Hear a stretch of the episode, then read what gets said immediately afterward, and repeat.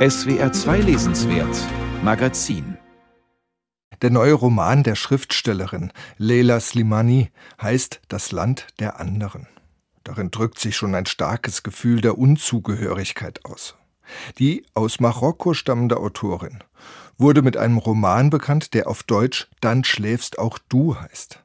Es ist eine fast schon antike Tragödie um ein Kindermädchen, das die ihm anvertrauten Kinder tötet. Leila Slimani hat dafür den berühmten Prix Goncourt gewonnen und seitdem sind Bücher von ihr ein Ereignis. Vor einem Jahr wurde ihr neues Buch Das Land der anderen in Frankreich veröffentlicht. Jetzt erscheint es auf Deutsch, übersetzt von Amelie Thoma. Natürlich kennen wir schon jemanden, der es gelesen hat, nämlich den Literaturkritiker Martin Ebel. Herr Ebel, worum geht es in diesem Buch? Ja, äh, das Land der anderen ist der erste Teil einer Trilogie, eines Drei-Generationen-Romans. Und äh, hier äh, haben wir es mit der Großelterngeneration zu tun. Der Roman spielt in den späten 40er und frühen 50er Jahren in Marokko. Im Mittelpunkt steht ein Paar, ein, ein Mischpaar, wie man das damals wohl so gesehen hat.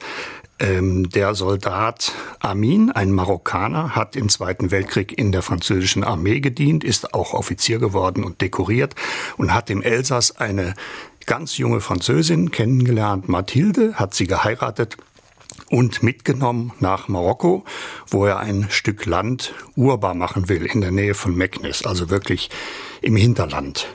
Also, und was diese beiden, das dieses Paar erlebt, in einem Land, das äh, kolonisiert ist von den Franzosen, das ist eigentlich das Thema des Romans. Und daher leitet sich auch der Titel her, das Land der anderen, weil das Land der anderen für jeden etwas anderes bedeutet, aber eben, wie Sie schon sagten, eine Form der Nichtzugehörigkeit. Denn äh, Mathilde als Französin ist natürlich in einer völlig anderen Kultur, sie als Christin in einem muslimischen Land, sie als sagen wir mal, gebildete Frau in einem Land, wo noch sehr stark Traditionen herrschen, wo sehr viel Analphabetismus unter den Frauen herrscht.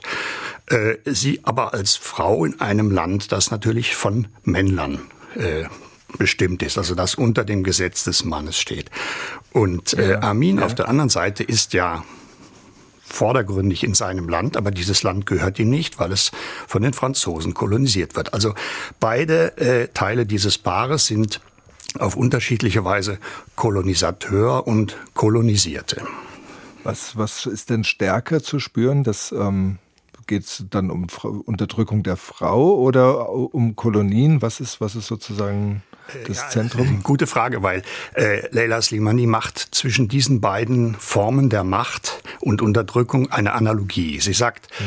die Frau ist eigentlich die Kolonisierte des Mannes. Der Mann kolonisiert den Körper der Frau und das zeigt sich ja. im Roman auch. Der Armin, der seine Mathilde wirklich sehr liebt und sie ihn auch, er schlägt sie, äh, wenn es sein muss, seiner Meinung nach, und sie nimmt das auch hin. Also äh, diese äh, Verfügung über den Körper der Frau, die ist ganz äh, wörtlich zu nehmen. Dann schläfst auch du, war ja ein Roman, der durchaus drastische Darstellungen auch hatte. Wie ist das jetzt dieses Mal? Das ist ja natürlich auch ein Thema, das sehr spannungsreich ist.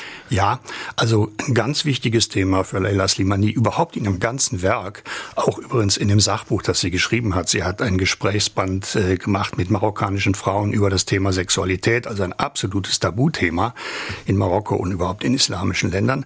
Ähm, das Thema Sexualität spielt hier auch eine große Rolle und es ist äh, genauso komplex und äh, widersprüchlich wie viele andere Bereiche, weil nämlich äh, ja. äh, die Frauen äh, eine ja eine gemischte Anziehung äh, verspüren. Sie haben zum Teil Angst vor den Männern mit Recht. Ja äh, definieren sich aber dann auch wieder über die Männer, brauchen die Männer, begehren die Männer. Und das äh, findet sich auf allen möglichen Ebenen, also bei verschiedenen Figuren. Es ist ja ein sehr reicher Roman, ein sehr figurenreicher Roman. Es kommen auch andere Frauen vor, also zum Beispiel Selma, die junge äh, Schwester von dem Amin, die dann später äh, gegen ihren Willen verheiratet wird, äh, die wird von Männern auch unterdrückt und geschlagen, zum Beispiel von ihrem Bruder, aber sie fühlt sich unglaublich angezogen von diesen Männern. Man weiß eben nicht okay. genau, ist es trotz der Gewalt oder ist es wegen der Gewalt. Das ist natürlich auch ein heikles Feld, auf das sich Laila Slimani da begibt, aber sie hat heikle Themen eigentlich noch nie gescheut. Ist es dann auch so ein bisschen, oder andersrum gefragt, Anklage, Schilderung, Analyse?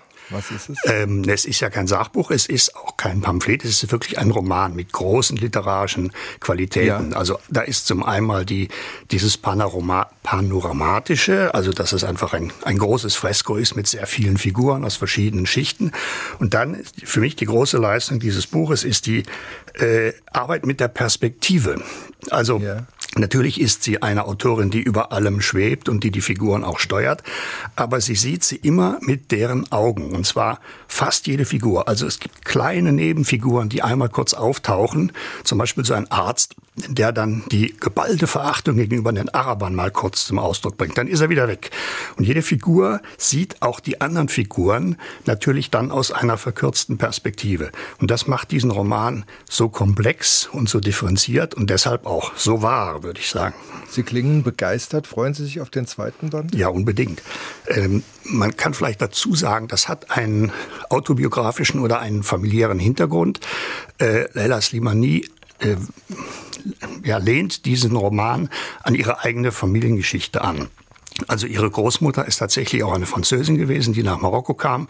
Und diese Großmutter hat sie noch erlebt. Die Autorin hat sie noch erlebt. Und es muss eine beeindruckende und auch sehr erzählfreudige Frau gewesen sein. Und ja. Leila Slimani hat äh, früher schon Texte geschrieben über diese Großmutter, hat sie jetzt wieder gefunden. Und daraus ist die Idee dieses Drei-Generationen-Romans entstanden. Vielen Dank, Martin Ebel. Leila Slimani, Das Land der anderen, übersetzt von Amelie Thoma, ist erschienen bei Luchterhand. Und jetzt singt St. Vincent Pay Your Way in Pain.